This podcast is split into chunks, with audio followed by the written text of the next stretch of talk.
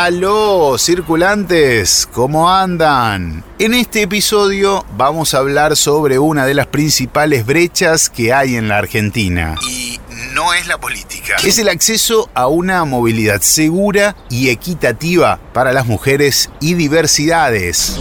¿Arrancamos?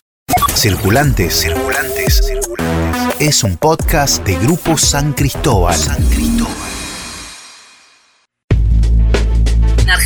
Llegamos al 30% de licencia de conducir en manos de mujeres. Lo que la pasajera te cuenta. Yo prefiero una conductora mujer, eh, prefiero esperar, eh, he tenido tal o cual episodio. En el pasado tuve privilegios, privilegios de varón y me enseñaron un oficio.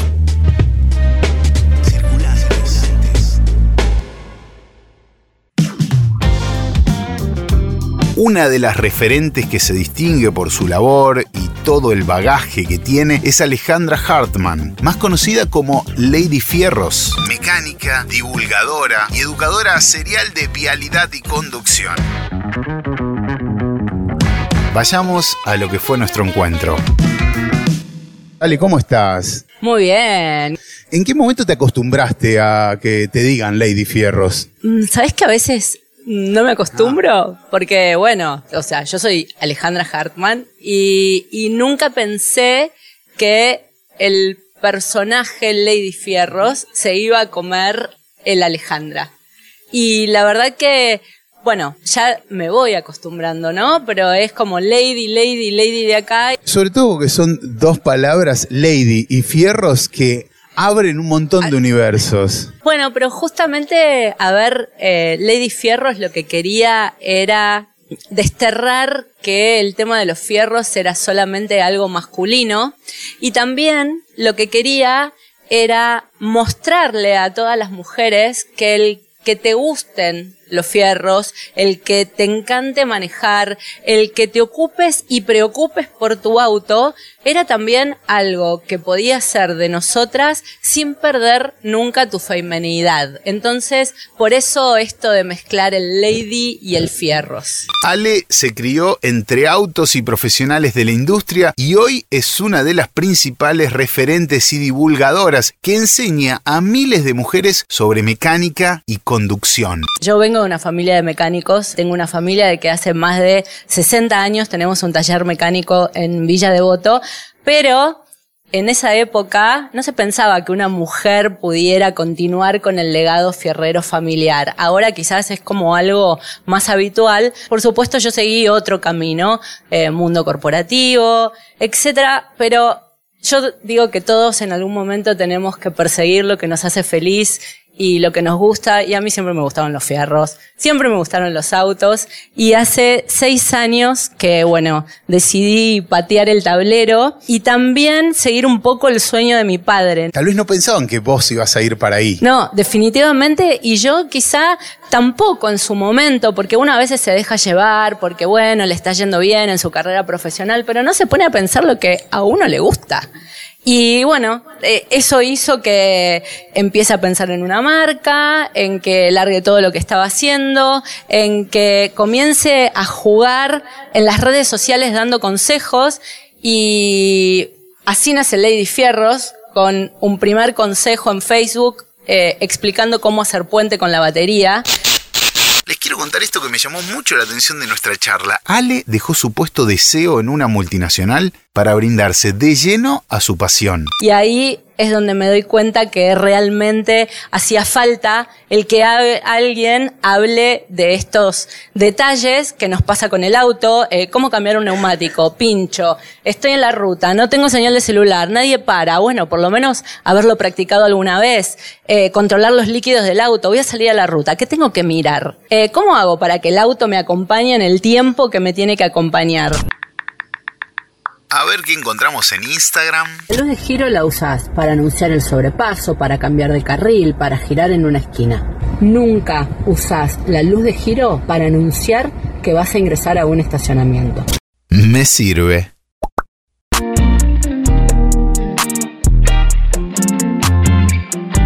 La información y la educación es poder. No hay frase más cierta que esa. Y ya que estamos con esto, pasemos a ver qué dicen los números sobre la conducción y las mujeres al volante en nuestro país.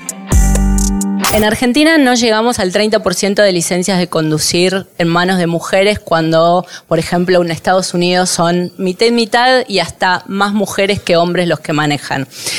Y no solamente no llegamos al 30% de las licencias de conducir en manos de mujeres, sino que muchas lo tienen encajonado porque han vivido determinadas situaciones que han generado miedos, temores, fobias, y esto hace que, si bien tienen su licencia de conducir, hoy no se animen a salir a la calle. Y a todo esto hay un dato que se complementa. De las que tienen vehículos, solo la mitad se anima a llevarlo al mecánico. Se lo dan a un marido, a un novio, a un padre, eh, a otra persona por los temores de que se rían cuando explique cuál es el problema que cree que tiene el vehículo. Que hago paréntesis, a todos les pasa lo mismo, no es un tema de hombres y de mujeres, ¿no?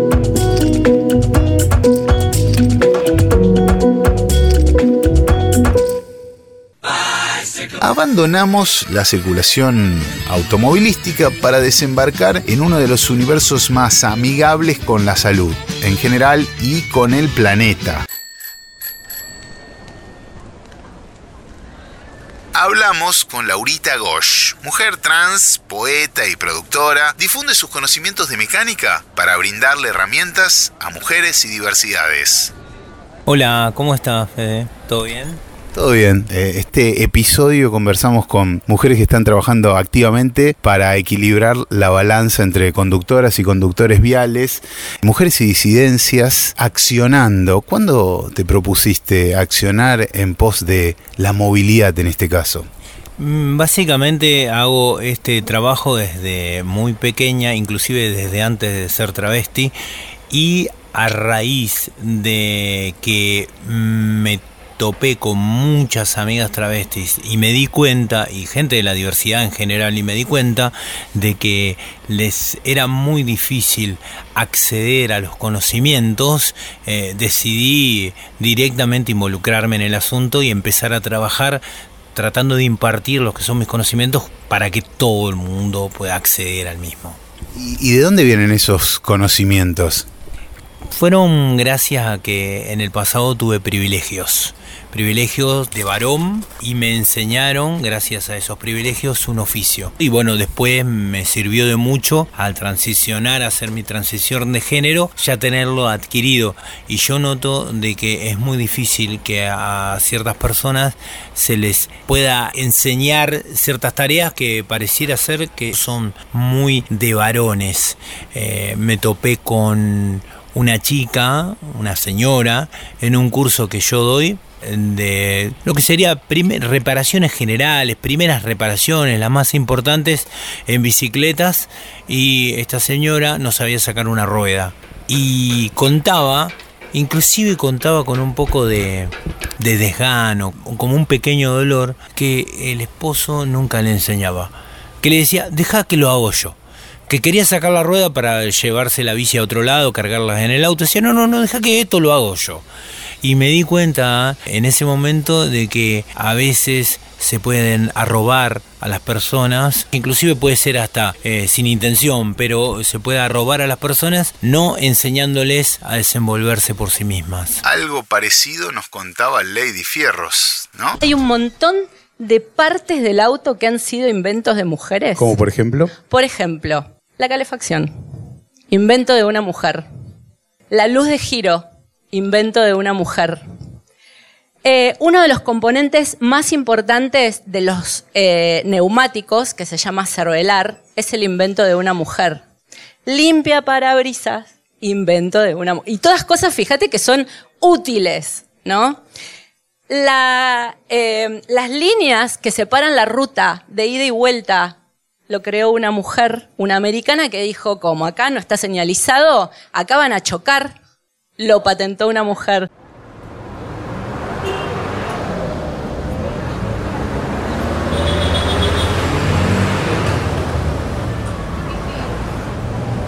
Y ya que estamos hablando de creadoras, charlamos con Eva Junco, creadora de G-Taxi, la primera y única app de movilidad exclusiva para conductoras al volante. ¿Qué te motivó para crear eh, G-Taxi? Bueno, sin lugar a dudas, las pasajeras. Allá por 2009, cuando yo me subí al taxi, lo que pude evidenciar, sostenido en el tiempo, inclusive hasta el día de hoy, es esto de lo que la pasajera te cuenta. Eh, yo prefiero una conductora mujer, eh, prefiero esperar, eh, he tenido tal o cual episodio. Y después, bueno, también tenés personas ah, de todo género que a modo preventivo la usan. ¿Cuándo creaste G-Taxi? Bueno, después de construirme, después del 2009, recién en 2016, mediados de 2016 empezamos, empecé como a, a cranear esto de poder hacer alguna herramienta tecnológica para que eh, las chicas pudieran solicitar un taxi conducido por una mujer. Eh, ¿Cuál es la particularidad de G-Taxi que no tiene otra aplicación? Bueno, hoy en día, haciendo como una revisión para atrás, es un proyecto colaborativo, es una aplicación gratuita, o sea, la conductora no tiene que pagar ninguna comisión por recibir solicitudes y la verdad que se ha expandido tanto que por este mismo motivo, ¿no? Y, también representa eh, una herramienta que está ayornándose todo el tiempo en la búsqueda de las soluciones a los problemas que se presentan en la cotidianidad, nada más y nada menos en el espacio público de las grandes ciudades. Me parece que lo que G-Taxi le vino a aportar a todas las que después aparecieron, eh, ideas, básicamente, porque G-Taxi fue la primera y única aplicación que tenía audios en su herramienta de chats y que después las demás copiaron, que a mí eso me, enorgullece porque está buenísimo.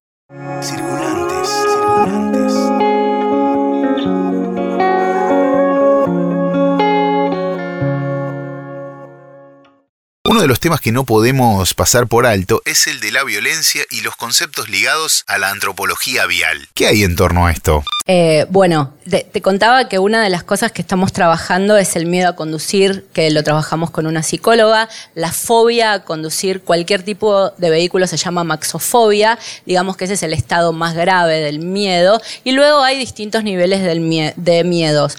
Uno de los motivos principales por los cuales eh, cuando le preguntamos a las mujeres por qué no manejan, está relacionado con la agresión en la calle de me demoro más tiempo al estacionar, eh, se me quedó el auto en el semáforo y me empiezan a tocar bocina y me empiezan a gritar, o esto de que eh, hubo una mala maniobra con el auto y alguien se asoma diciendo, ah, tenía que ser mujer. Entonces, e, ese por un lado. Y por otro lado, muchos de los miedos también se generaron por personas que han generado algún tipo de violencia en el momento de enseñar eh, o mismo de tomarte un examen de conducir.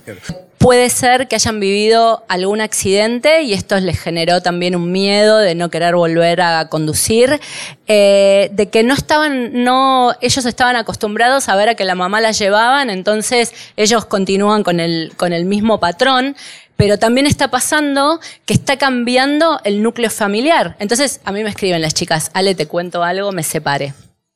Me quedé con los chicos, lo manejo perfecto. ¿Y el auto? ¿Qué hago con el auto? No tengo la menor idea de qué hago con el auto, porque siempre me llevaron, siempre me llevaron, siempre llevaron a los chicos. Entonces, también todos estos cambios generan, no es solamente un tema de miedo, sino también es costumbre, ¿no?